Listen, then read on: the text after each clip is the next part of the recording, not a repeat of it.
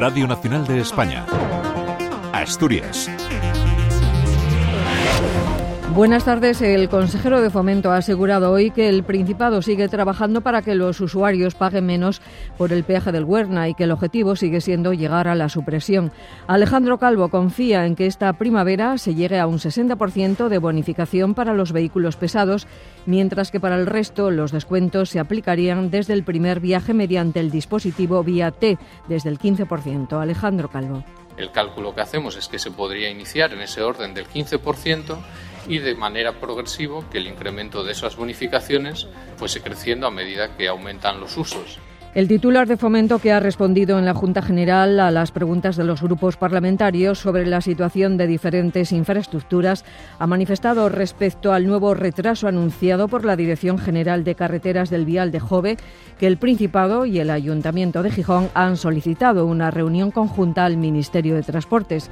Desde el consistorio gijonés, su portavoz, Jesús Martínez Salvador, transmitía el malestar del equipo de gobierno los plazos están para cumplirse y un, segundo retraso pues, pues nos alarma, porque el vial de Jove, como todos sabemos, es imprescindible para solucionar los problemas de contaminación en, no solo en la zona oeste, sino, sino en todo Gijón, ¿no? y que más de, esos más de mil camiones dejen de pasar todos los días por la avenida Príncipe de Asturias.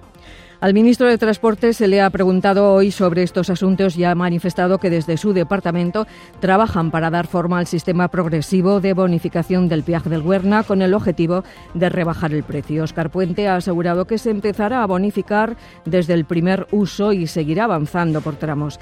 Y sobre el aplazamiento de la apertura del vial de Joven Gijón ha explicado que se están estudiando algunos elementos técnicos del proyecto. Comenzamos así este último apartado para las noticias de Asturias en Radio Nacional. Reciban los saludos de Gustavo Álvarez en el control de sonido y de Concha Rodríguez que les habla. Siete de la tarde y 52 minutos. La empresa pública Ibasa tiene previsto realizar unas 46.000 inspecciones adicionales de vehículos entre los meses de marzo a junio dentro del plan de choque previsto para rebajar las listas de espera tras los meses de huelga de los trabajadores. La consejera de Transición Ecológica, Nieves Roqueñi, ha subrayado hoy que gracias al compromiso de la plantilla se podrán reducir de forma inmediata los tiempos de demora y recuperar 15.000 revisiones en marzo y abril. El programa se articulará en dos fases, una con medidas de carácter inmediato y otra con actuaciones que se impulsarán de forma progresiva. La apertura a la máxima capacidad de las agendas de todas las estaciones permitirá tener disponibles unas 46.000 citas extra en los meses de marzo, abril, mayo y junio. Esta medida tiene un efecto inmediato porque ya supone poder encontrar disponibles fechas próximas y reducir los tiempos de espera para las citas que los ciudadanos eh, soliciten en las ITVs de las estaciones asturianas. También se prevé la incorporación de más inspectores. El director general de la empresa GEDEL Santa Bárbara Sistemas ha garantizado que se van a cumplir los plazos de entrega de los 8x8 Dragón, el nuevo vehículo blindado destinado al ejército de tierra.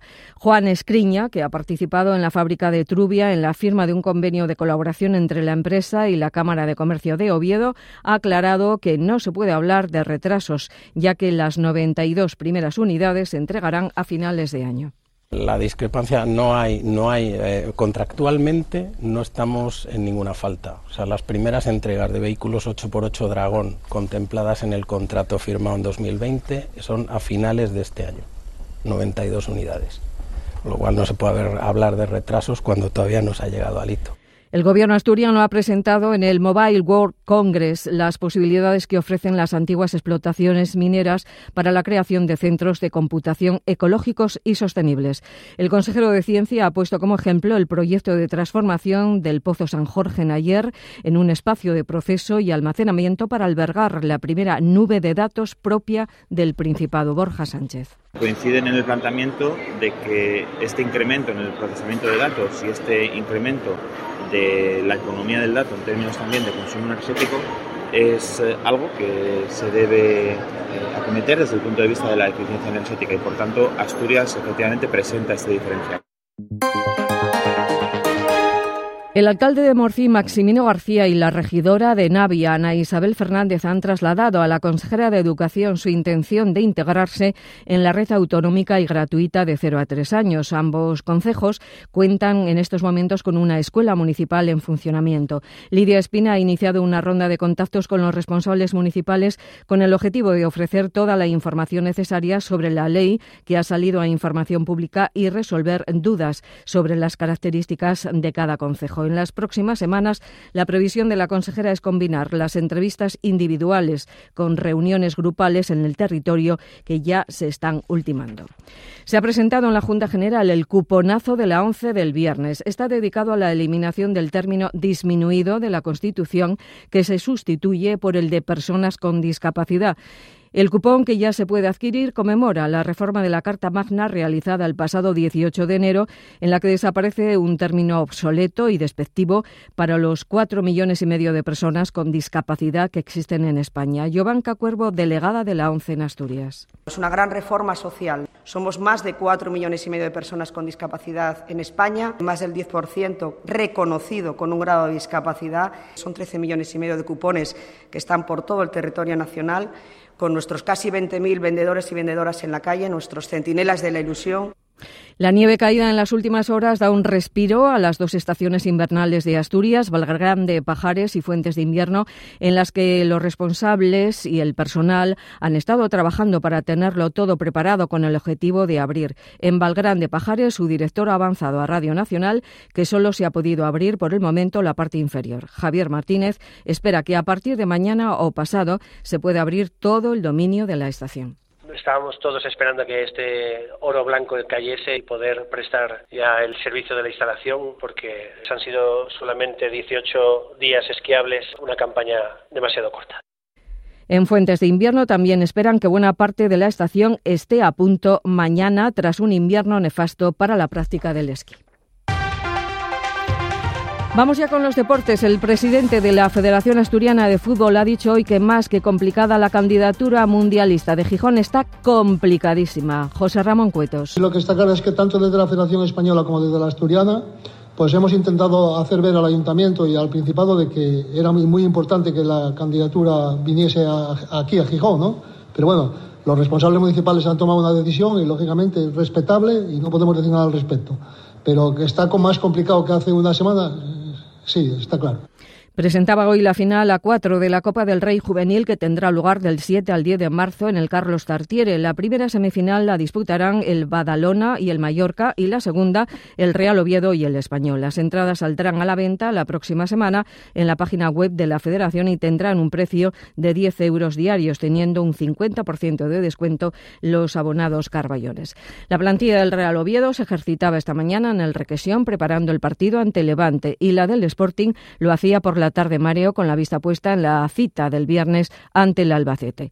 La Comisión Antiviolencia ha propuesto para sanción al Sporting con 10.000 euros por permitir la entrada y exhibición de tres pancartas de grandes dimensiones con un lema ofensivo desplegadas durante el encuentro ante el Oviedo sin comunicación previa ni autorización del coordinador de seguridad. Y el telecable de hockey sobre patines tuvo esta tarde otra recepción. Jugadoras y cuerpo técnico han sido recibidos por el presidente Adrián Barbón, quien ha dicho que son un orgullo para toda Asturias.